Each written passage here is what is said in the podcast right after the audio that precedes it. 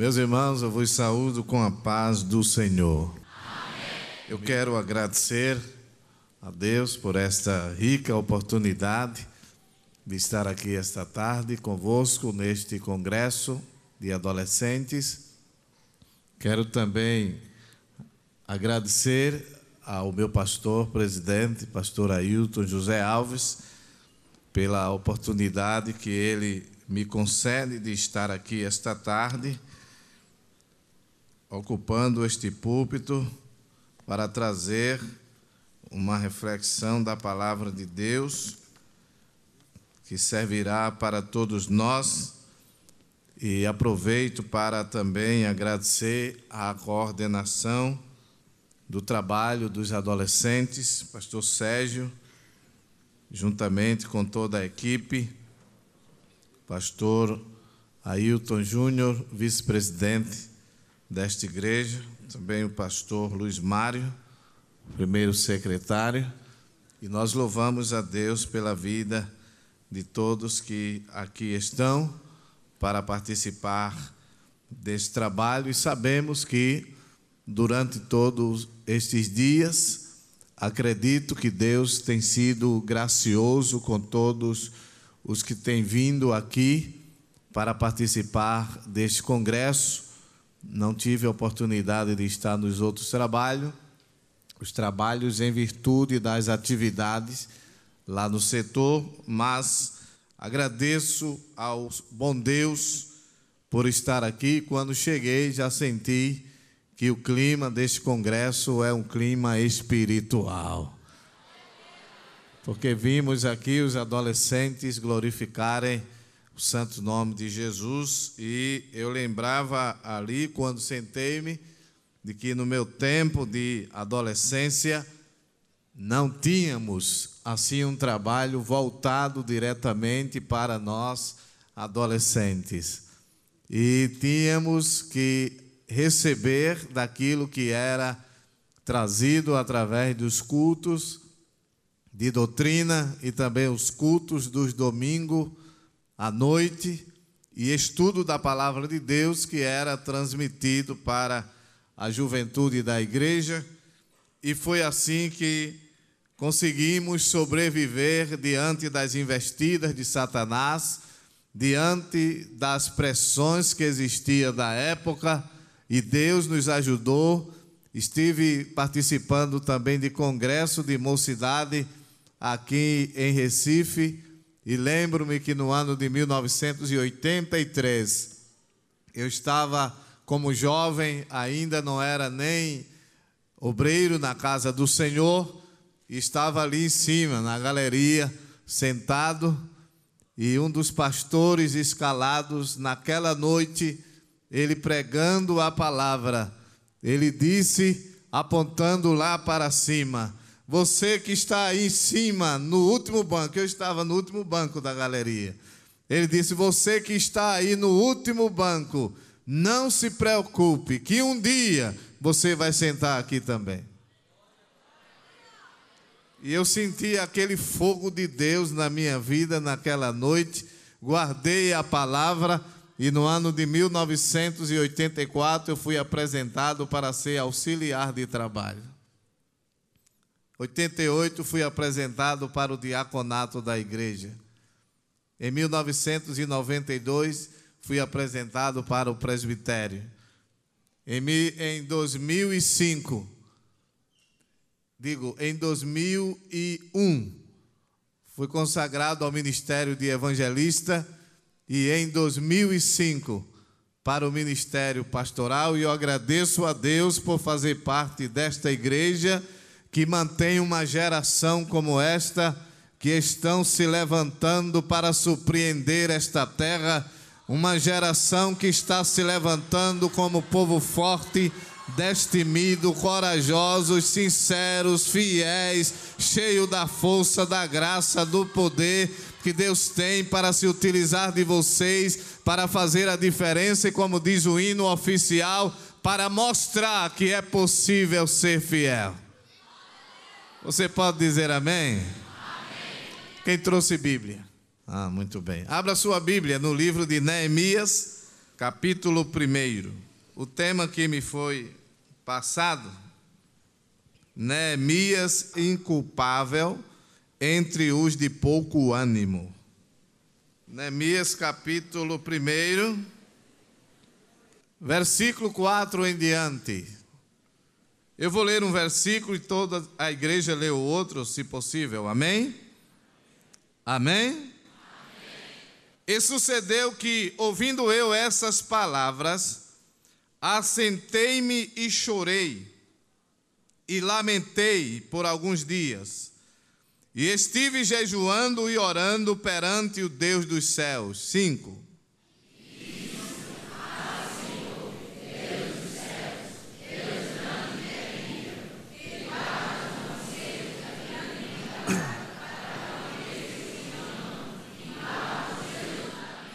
Estejam, pois, atentos os teus ouvidos e os teus olhos abertos para ouvires a oração do teu servo que eu hoje faço perante ti, de dia e de noite, pelos filhos de Israel, teus servos, e faço confissão pelos pecados dos filhos de Israel, que pecamos contra ti.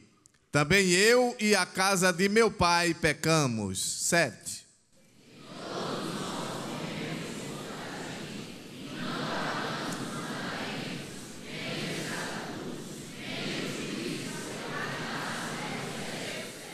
Lembra-te, pois, da palavra que ordenaste a Moisés, teu servo, dizendo: Vós transgredireis e eu vos espalharei entre os povos. Nove.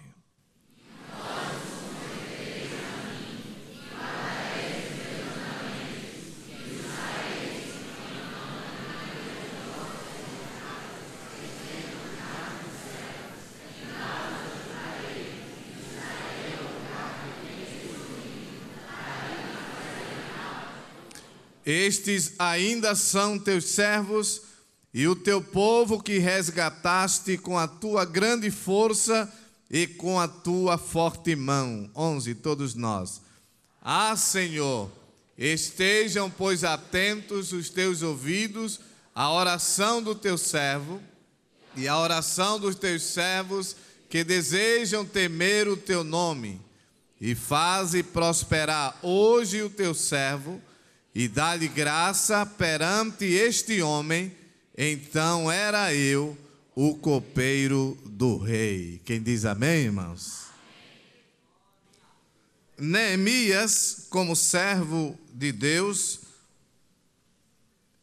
a Bíblia nos revela de que ele estava naquela cidade como copeiro do rei e os livros de Esdras e Neemias, por alguns estudiosos, são dito que é o mesmo livro. E Esdras chegou a Jerusalém no ano 457 antes de Cristo, depois que Ciro, obedecendo a ordem de Deus, libertou o povo judeu para que retornasse à sua terra e reconstruíssem o templo que havia sido destruído. Neemias chegou depois, 12 anos mais tarde, no ano aproximadamente 444 a.C., depois de receber notícias sobre a condição do povo pela boca de seu irmão Anani, conforme lemos, conforme lemos em Neemias capítulo 1, versículo 3, acompanhe-me, por favor. A Bíblia diz que: E disseram-me os restantes que não foram levados para o cativeiro, lá na província, estão em grande miséria e desprezo, e o muro de Jerusalém está o quê? Fendido e as suas portas em que condições estavam? Queimadas a fogo. Neemias, como servo de Deus, ele era um homem de oração, prudente, piedoso, destemido, zeloso, servo do Senhor, e passou até a ser governante da sua cidade. Se você ler, continue com sua Bíblia aberta, por favor. Capítulo 1, versículo 4. E sucedeu que, ouvindo eu essas palavras, assentei-me e chorei, e lamentei por alguns dias, e estive jejuando e orando perante o Deus dos céus. Capítulo 2 ainda, e o versículo 4. E o rei me disse, o que ele disse? Que me pedes agora? Mas ele não tomou nenhuma decisão sem antes orar. O mesmo versículo que diz que o rei lhe perguntou: Que me pedes agora diante da situação em que ele estava? Porque o copeiro do rei não podia ser um homem que aparecesse na presença do seu chefe triste e nem tampouco com o rosto desfigurado. Mas a situação que ele presenciou do relato do seu irmão Anani, dizendo da situação dos que ficaram lá em Jerusalém, no, cap, no capítulo 1, versículo 3, Anani diz a ele que os, rest, os restantes que não foram levados para o cativeiro lá na província estão em grande miséria desprezo e o muro de Jerusalém fendido e suas portas queimadas a fogo. A situação do relato que Neemias escuta de seu irmão era uma notícia de tirar todo o fôlego que ele tinha, ou seja, de tirar toda a coragem que ele tinha. E ele, quando vai à presença do rei, ele leva o copo na mão e ele apresentou-se com um semblante triste. Diz a Bíblia que a, a palavra do Senhor no capítulo 2 e o versículo de número 1 e 2: Sucedeu, pois, no mês de Nisan, no ano vigésimo do rei Artaxerxes, que estava posto vinho diante dele, e eu tomei o vinho e o dei ao rei porém nunca antes estivera estivera triste diante dele. E o rei me disse: a situação em que ele se apresentou perante o rei preocupou a majestade. E ele pergunta: e o rei me disse: por que está triste o teu rosto? Pois não estás doente. Não é isso senão tristeza de coração? Então temi muito, em grande maneira. Aí foi aí aonde o rei disse: ele disse ao rei: Viva o rei para sempre. Como não estaria triste o meu rosto, estando a cidade, o lugar dos sepulcros de meus pais, assolada e tendo sido consumida as suas portas a fogo. Aí o rei diz: Que você quer? Que me pedes agora? Eu sei que a sua preocupação é com sua cidade, a sua pátria, a guerra arrasou a sua cidade, mas eu tenho uma oportunidade para você e para seu povo. O que você me pede? Aí a Bíblia diz que ele orou ao Deus dos céus. Esta oração aqui, eu imagino que não foi uma oração tão longa, porque ele estava na presença do rei e não podia se demorar. Porque há momentos na nossa vida que não dá tempo de fazer uma oração de uma hora, nem de duas horas, nem de dez minutos. É aquela oração: venha cá, Jesus.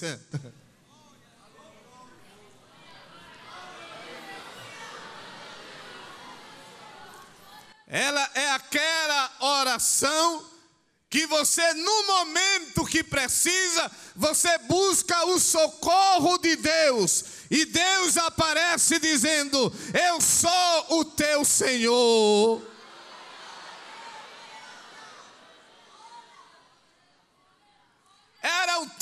Difícil, não somente para Neemias, mas também para a sua nação.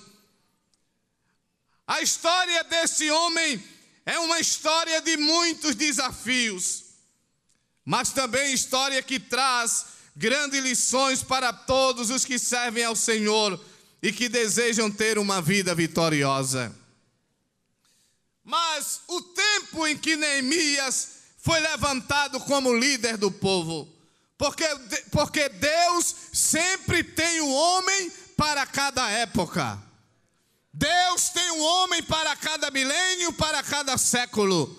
Deus não deixa o seu povo desamparado. Quando precisa de um homem, ele busca, como buscou Davi no meio das ovelhas, no meio do sol calcicante, mas ele disse: É ele que eu quero. O povo estava a sofrer. O povo estava numa situação difícil e Deus agora levanta Neemias.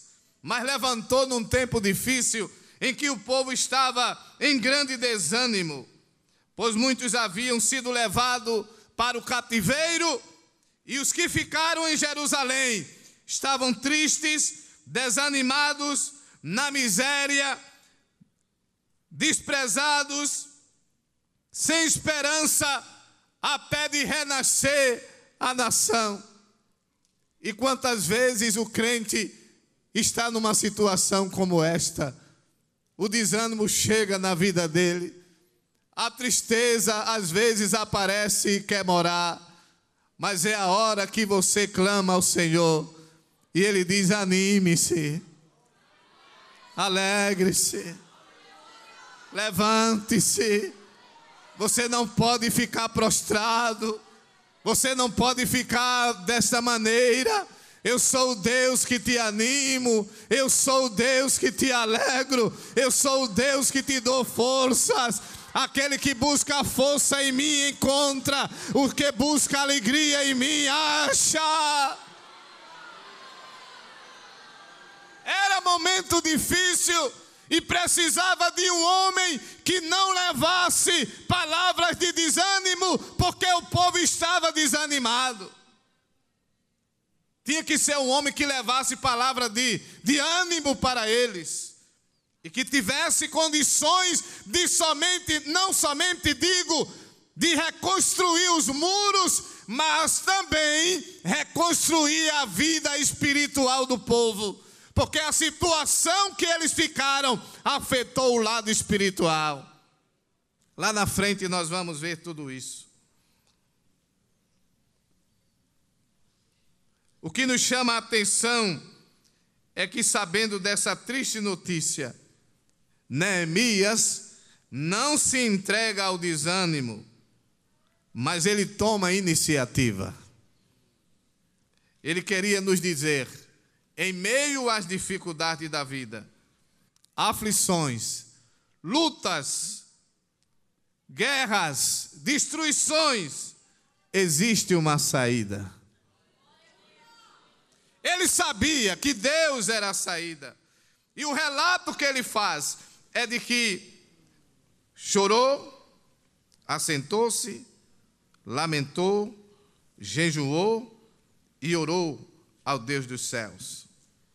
Mas, por estar desanimado o povo, triste, se sentindo derrotado e desprezado, mas havia uma razão para tudo isso. O povo havia, conforme Neemias 1,7, na sua oração, Neemias diz que todo, todos nos corrompemos contra ti e não guardamos os mandamentos, nem os estatutos, nem os juízos que ordenaste a Moisés teu servo.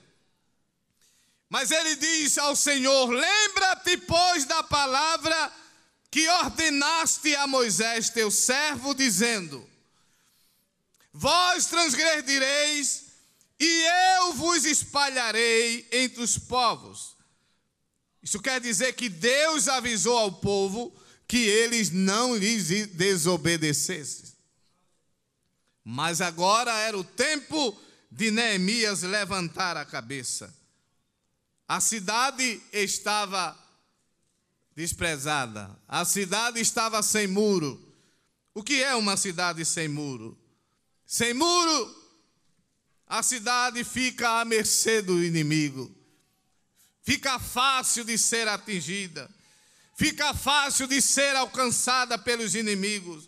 E os irmãos sabem que as cidades antigas, elas eram rodeadas de muros que tanto servia de proteção como também de defesa para o povo e para as nações. A Bíblia fala do muro de Jericó que caiu mediante a graça de Deus e a ação de Deus através de Josué, os seus servos. E quando os servos do Senhor, Esdras e Zorobabel, eles voltaram para a terra, eles levantaram o templo, mas esqueceram como que esqueceram de levantar os muros da cidade. E quando Neemias voltou, encontrou o muro caído, e agora ele se preocupa. A cidade está sem proteção. O que fazer? Eu tomo esta palavra assim também, como muitas vidas, a Bíblia fala aqui de muros caídos. E muro fala de proteção e de defesa, como falei. E assim como Jerusalém, Muitas vidas hoje estão com muros caídos, precisando serem restaurados. Mas Deus quer, neste congresso, se por acaso os muros da tua vida está caído, Deus quer levantar este muro. E eu quero falar esta tarde de alguns muros que precisam serem reconstruídos nas vidas de muitas pessoas. Eu quero falar em primeiro lugar sobre o muro da oração. Há muitos crentes que este muro já não existe mais. Há outros que o muro está pequenininho. Aquela vida de constante oração acabou. Aquela vida que gastava tempo de joelhos acabou. Aquela vida que tinha prazer de estar no círculo da oração, de estar na consagração, acabou em muitas vidas. Hoje é mais tempo, é mais tempo no Facebook ou mesmo no Zap Zap, como se diz, do que na oração. No jejum é mais tempo teclando do que orando, é mais tempo conectado no celular do que com o joelho em terra. Mas esta tarde eu vim dizer a você: é tempo de levantar o muro da oração. Sem oração, biblicamente, sem oração, você não pode sobreviver. Neemias, ele tomou o caminho da oração. Sucedeu que, ouvindo essas palavras, assentei-me, chorei, lamentei por alguns dias. Mas e, o final do versículo diz: E estive jejuando e orando perante o Deus dos céus. Abra sua Bíblia no Evangelho de São Lucas, capítulo 18. Jesus fala a parábola do juiz iníquo, mas ele no versículo primeiro, ele diz: E contou-lhes também uma parábola sobre o dever de quê? De orar, mas não é simplesmente orar. Não é orar pouco, não é orar um minuto, três minutos, cinco minutos. Ele disse sobre o dever de orar sempre. A contínua oração é o que faz você fortalecer-se na fé, juntamente com a palavra de Deus. Não pense que a vida espiritual é levada de toda maneira. Não pense que a vida espiritual ela é levada de brincadeira. Não pense que a vida espiritual ela é levada de todo jeito. Deus te chama nesta tarde, entra na oração, no altar da oração oração, gasta tempo de joelhos.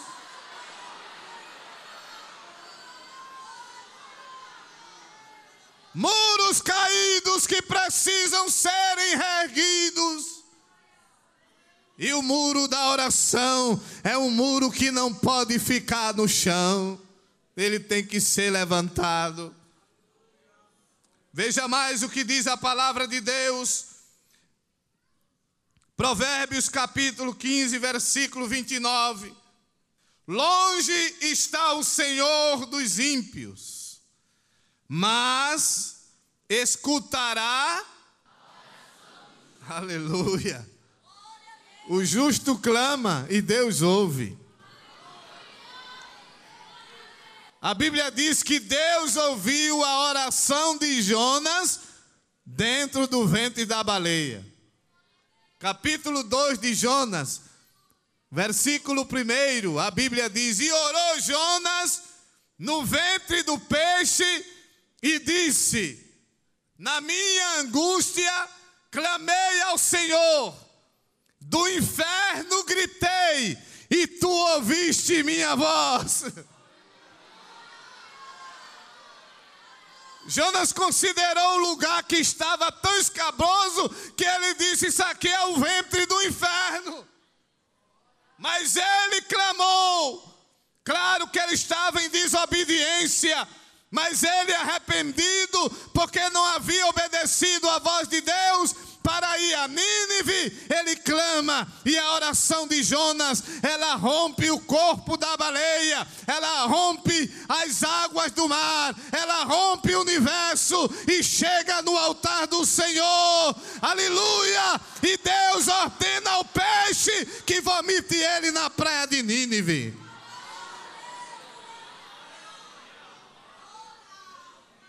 Eu me lembro que quando era ainda bem jovem, Embora aqui não sou idoso, né? Mas já passei dos 40. Morei numa cidade que o povo era muito católico e a igreja vivia numa casinha pequena, no máximo o templo que era a matriz da cidade, se muito coubesse, cabia 60 pessoas sentadas.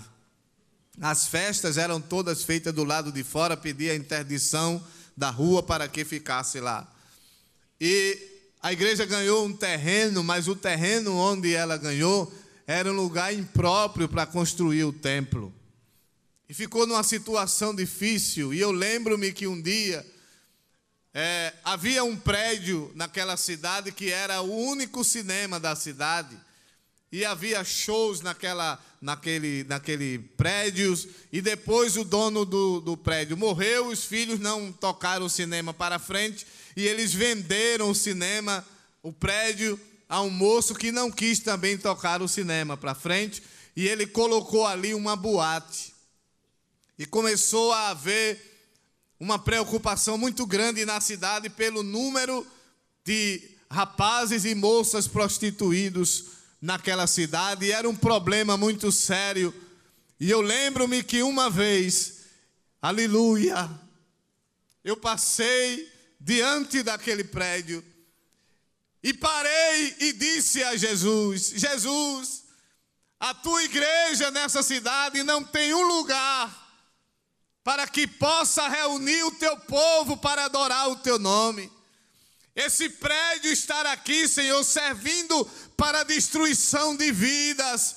Pessoas têm morrido aí dentro, outros têm saído bêbados, outros têm saído drogados. Mas, Senhor, nesta manhã eu te peço, dá este prédio para a Assembleia de Deus desta cidade. sobre candelaba, xerebe candelaba. Eu me alegro toda vez que eu penso nesta palavra, porque a minha oração, juntamente com a oração daquela igreja, chegou no céu e hoje aquele prédio é a Assembleia de Deus naquela cidade. Oração de crente tem valor, oração de adolescente tem valor, oração de adolescente tem valor, oração de adolescente tem valor. Não cesse de orar, ore. Se está tudo bem, ore. Se está alegre, ore. Se está satisfeito, ore. Mas se está em luta, ore. Se está sendo perseguido, ore. Mantenha o muro da oração de pé.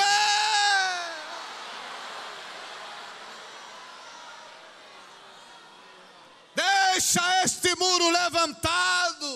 Há muitos que querem cantar, me permita, pastor, esta palavra. Há muitos que querem fazer parte das uniões, mas não quer orar. Há muitos que querem fazer parte dos jograis, mas não quer orar. Há outros que querem fazer parte da recepção, mas não quer orar. Quer fazer parte da equipe de louvor, mas não quer orar. Você precisa orar. Você precisa orar. Você precisa orar. Você precisa orar. Você vai ver como as coisas vão mudar quando você começar a orar. Há muitos que já tiveram uma vida de fervor espiritual na oração, mas perderam. Mas esta tarde eu vim lhe dizer que é tempo de reconstruir este muro. A princípio você vai se sentir até sem palavras. Você vai se ajoelhar e não vai sair as palavras. Mas continue. Você já ouviu falar daquele irmão que desanimou e procurou o pastor para dizer que não dava mais? Pastor, não dá mais. O que foi que houve, irmão? Nada. Eu não quero mais continuar. O pastor disse: Mas, irmão, o senhor vem entregar o cartão, o senhor pecou? Ele disse: Não. Mas o que houve? Nada, eu simplesmente não quero mais continuar, pastor. Eu quero sair da igreja. O pastor disse: Irmão, vamos fazer o seguinte. O senhor já se despediu de Jesus? Ele disse: Se despedir de Jesus? Ele disse: Não. E vamos fazer o seguinte: vamos lá na congregação, nós vamos fazer uma oração. O senhor se despede de Jesus e depois eu recebo o seu cartão de membro. Aí ele topou, foi embora. Chegou lá, se ajoelhou, o pastor se ajoelhou de um lado e se ajoelhou do outro. O pastor começou a orar: Jesus, abençoa, Senhor, a tua igreja, este amado irmão, Senhor, que veio dizer aqui que não quer mais continuar na tua obra. E ele calado lá. Mas, Senhor, tu és o Deus da restauração.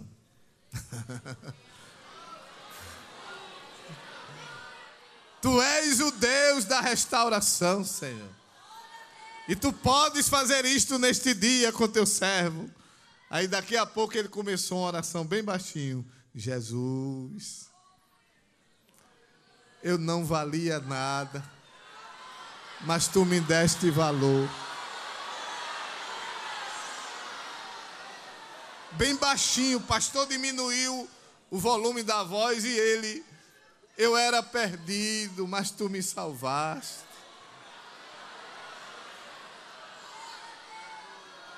Tu me batizaste com o Espírito Santo. Quando ele disse que era batizado com o Espírito Santo, o pastor disse: Renova ele, Senhor.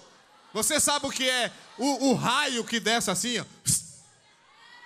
Desceu, ele disparou em línguas estranhas começou a glorificar o nome de Deus. Quando ele estava naquele fervor, o pastor bateu na campainha. Ele levantou-se enxugando os olhos. O pastor disse: Pronto, irmão, o senhor se despediu de Jesus. Agora me dê o seu cartão que eu vou levar o seu caso para a igreja e a igreja vai decidir o que vai fazer com o senhor. Ele segurou o cartão e disse: Não, pastor. Não, para onde eu vou? Jesus me renovou. Jesus me renovou, para onde eu vou? Eu não tenho para onde ir, eu vou ficar com Ele. E permaneceu firme.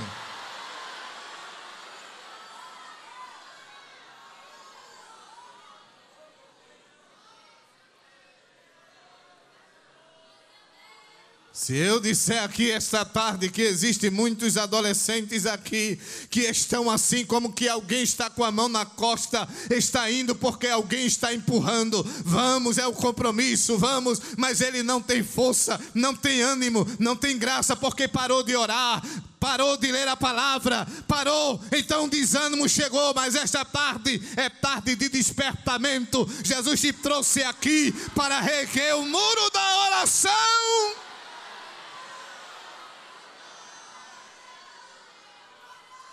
Romanos 12 e 12. Aleluia! Aleluia! Aleluia! Você está sentindo a presença desse Deus aqui? 12 e 12 de Romanos diz assim: Alegrai-vos, alegrai-vos, sede pacientes, perseverai. Não pode faltar. É uma vida contínua constante, perseverança. Perseverar é continuar. Mas vamos lá. Há outro muro também que em muitas vidas já não existe. O muro do jejum. Às vezes até vai para a oração da consagração, mas não vai mais em jejum. Não estou falando das pessoas que têm problema de saúde. Às vezes está doente, não pode e tal está tomando remédios.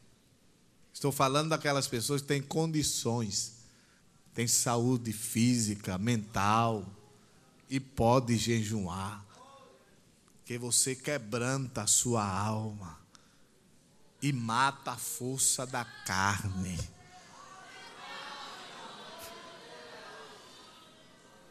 Você fica quebrantado. Porque o que falta em muitas vidas hoje é quebrantamento. Você chorar. Eu sou do tempo, irmão, sou dos anos 60. Eu nasci em 1962. Sou bem antigo, né? Mas eu sou daquele tempo que os bancos eram aqueles bancos de tarisca, né? Mas olha, aqueles bancos eram marcados de lágrimas.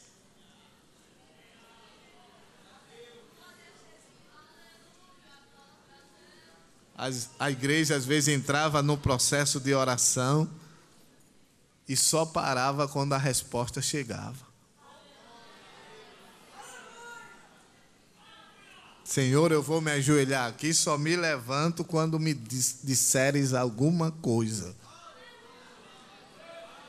Quando era no final do dia, estava. Veja aí Esther, livro de Esther. 4 e 16. Fica logo após o livro de Neemias, não é? O tempo era difícil para os judeus nos dias do rei Assuero. Mas Esther tomou o caminho do jejum. 4 e 16. Ela diz a Mardoqueu. 15 e 16. Então disse Esther que tornassem a dizer a Mardoqueu: Vai e ajunta todos os judeus que se acharem em Suzã e jejuai por mim, e não comais nem bebais por três dias, nem de dia nem de noite. E eu e as minhas moças também assim jejuaremos, e assim irei ter com o rei, ainda que não é segundo a lei, e perecendo pereço. Isso quer dizer, aqui aprendemos aqui de que Esther tinha companheiras de oração e de jejum. E como é bom quando encontramos pessoas que podem pegar esse peso conosco. É ou não é assim? Às vezes tem adolescente na igreja, me permitam, que encontra muitos amiguinhos para levar para os shows. Às vezes tem aquele grupinho que se junta, vamos assistir tal filme. Vamos para o cinema. Por que não convida para ir para a consagração?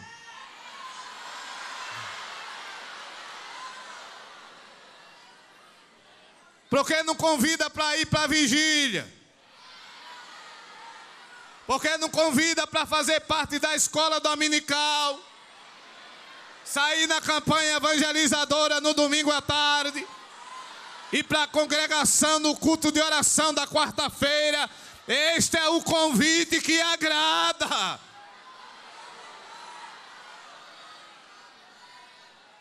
Você precisa ter companheiros como Daniel teve. E quando a coisa apertou, ele disse: Sadraque, Mesaque e Abidenego, e a nossa fé? Está de pé? Eles disseram: Estão. Está sim. A nossa fé está de pé. Porque, irmãos, uma coisa é ser crente em Jerusalém, mas outra coisa é ser crente em Babilônia. Você ser crente aqui dentro, irmão, é uma benção. É uma benção. Quero ver você ser crente servindo o exército e na tropa que você está, no pilotão, só tem você de crente. Quero ver você ser crente, segurar a fé na sala da faculdade, que só tem você lá dentro, e o professor se levanta dizendo que o homem veio do macaco. Ah, e eu quero ver você defender a sua fé. ah, mas Daniel disse: Eu sou crente em Jerusalém e em Babilônia, eu não vou perder a minha fé. Todos os dias, três vezes, ele se punha de joelho, com as janelas abertas para o templo de Jerusalém e clamava ao Deus do céu.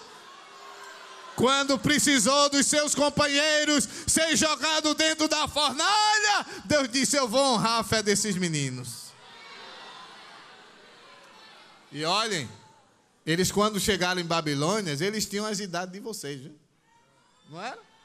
Eles tinham as idades de vocês. Às vezes tem adolescente que chega para a gente e diz: É muito difícil, pastor, ser crente. Todo o tempo foi.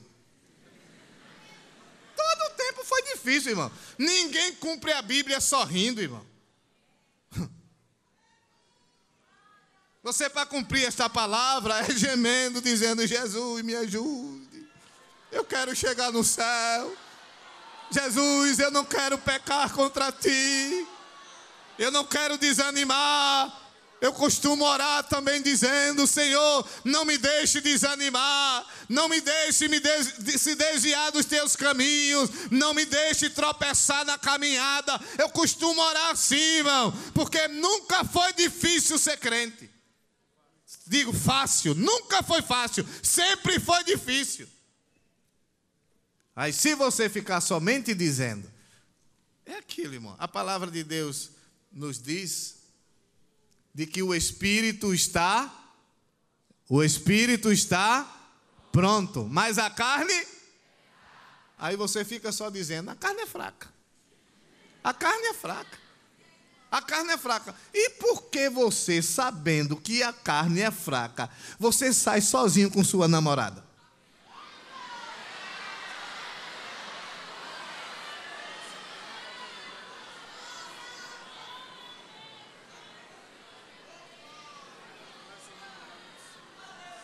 Você não sabe que a carne é fraca? E por que você leva a sua namorada para o cinema, chega lá, nem assiste o filme?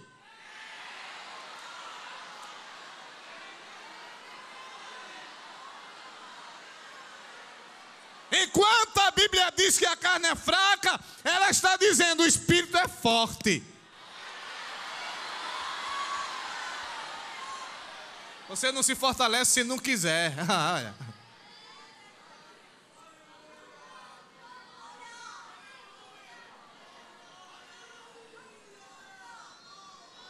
Deus está falando como tem falado nos últimos tempos. É tempo de despertar. A minha geração está passando. Vocês estão chegando. Nem todos, claro, mas futuramente muitos serão obreiros, muitas adolescentes dessas que aqui estão serão dirigentes de campanha, círculo de oração infantil, esposa de obreiros. Se você não se fortalecer agora, como será a igreja que você vai estar na frente? Se você não gosta de orar e jejuar, como vai ser o grupo que você vai dirigir? Você tem que começar agora. Tem que começar agora. Enquanto é tempo. Aleluia! Não estou me gloriando, mas eu lembro que na minha adolescência eu, eu quase não lembro de muita coisa da minha adolescência, porque eu me gastei dentro do trabalho. Meu pai foi trabalhar como obreiro no sertão e lá precisava. Eu estava com 13 anos de idade, cheguei lá para ajudar a ele. Fui porteiro da igreja. Eu tinha 15 anos de idade, porque não tinha pessoas ali naquela congregação ainda, mas eu ficava lá na porta abrindo e fechando, recebendo os irmãos. De noite, muitas vezes se ajoelhava de madrugada para orar, como ainda hoje. Quando estava de férias da escola, não estava trabalhando nessa época, pegava a chave do templo, nós mesmos quem zelávamos, então eu ia para lá, limpava todo o templo, depois que terminava, me ajoelhava e ia orar. Aí hoje eu vejo que a reserva de oração que eu fiz, estou conservando ainda hoje. Você tem que ter reserva de oração. Você tem que ter reserva de oração. Tá tudo bem, pastor, mas ore. ah, pastor, fui aprovado, fui aprovada no vestibular, mas continue orando e jejuando. Vamos lá. Não vai tempo, não, não dá tempo, digo, falar tudo, né? Mas poderíamos falar ainda sobre o muro da fidelidade. O muro da fé. Muro da perseverança. Josué capítulo 14 e o versículo 8. Mas meus irmãos que subiram comigo fizeram derreter o coração do povo. Eu, porém, fiz o quê? Perseverei em seguir a quem? Josué está fazendo um relato da sua vida, da época em que ele foi com os espias olhar a terra. Quando voltaram, os espias começaram, a Bíblia diz que eles infamaram a terra. Começaram a dizer: a terra é boa, porém os seus habitantes, eles nos consomem, porque são todos gigantes. Foi de tal maneira que a Bíblia diz que já começou a se levantar um, um capitão querendo voltar para o Egito, quase chegando em Canaã, irmão, porque o povo começou a ficar desanimado diante das palavras que aqueles homens disseram. Mas a Bíblia diz que Josué e Caleb levantaram-se e disseram: Se o Senhor se agradar de nós, nós possuiremos a terra. Isso é perseverança. Ele agora está dizendo aqui, fazendo relato da sua perseverança, que enquanto seus irmãos eles fizeram derreter o coração do povo, eu, porém, ele diz: perseverei em seguir ao Senhor. Em Atos capítulo 2, 2 e 42 de Atos, e perseveravam na doutrina dos apóstolos e na comunhão e no partir do pão e nas Está vendo que a oração deve ser perseverante? A comunhão deve ser perseverante? E ser perseverante na doutrina? Por que o apóstolo está dizendo isso aqui? Que às vezes há pessoas que é perseverante no princípio da fé. Às vezes, quando é novo convertido, persevera na doutrina, é uma benção. Depois começa a passar o tempo, vai perdendo aquela, aquela perseverança. Mas ele está dizendo: perseverai. Persevere na doutrina. Ele está dizendo: não mude. Mesmo que todos que estão ao seu redor mude, mas você não mude. Infelizmente, às vezes tem pessoas que mudam com facilidade, né? Muda com facilidade. Ai, irmãos. Nós que cooperamos com o nosso pastor nas igrejas, a gente às vezes encontra pessoas assim, que hoje está de um jeito, amanhã está de outro. É, o crente camaleão, né? Que fica de acordo com a planta. Se ele está numa planta que é verde, ele fica verde. Mas se é numa seca, ele fica sequinho. Ele fica nem lá nem cá, né?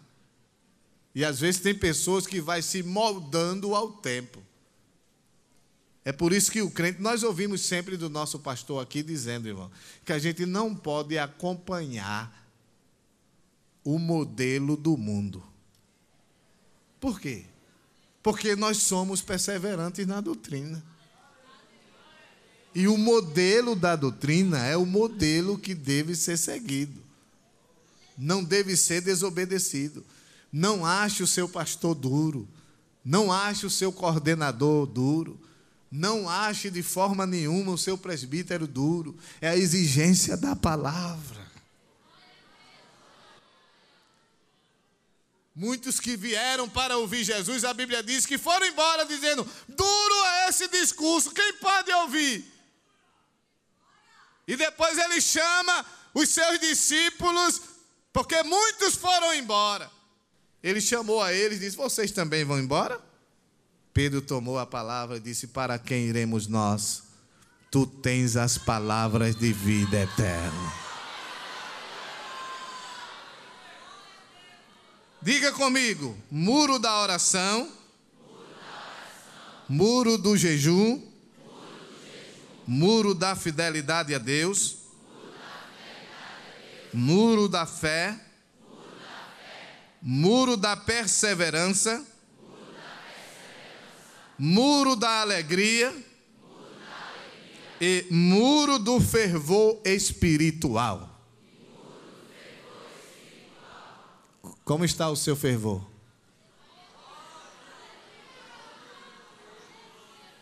Veja o que diz a Bíblia, Romanos 12 e 11, sobre fervor espiritual. Não sejais vagarosos no cuidado Sede fervorosos no espírito, fazendo o quê? É a Bíblia quem diz. Aqui convém dizer também: não é ser menino, não é estar com meninice na congregação, correndo para lá e para cá, marchando para lá e para cá, não.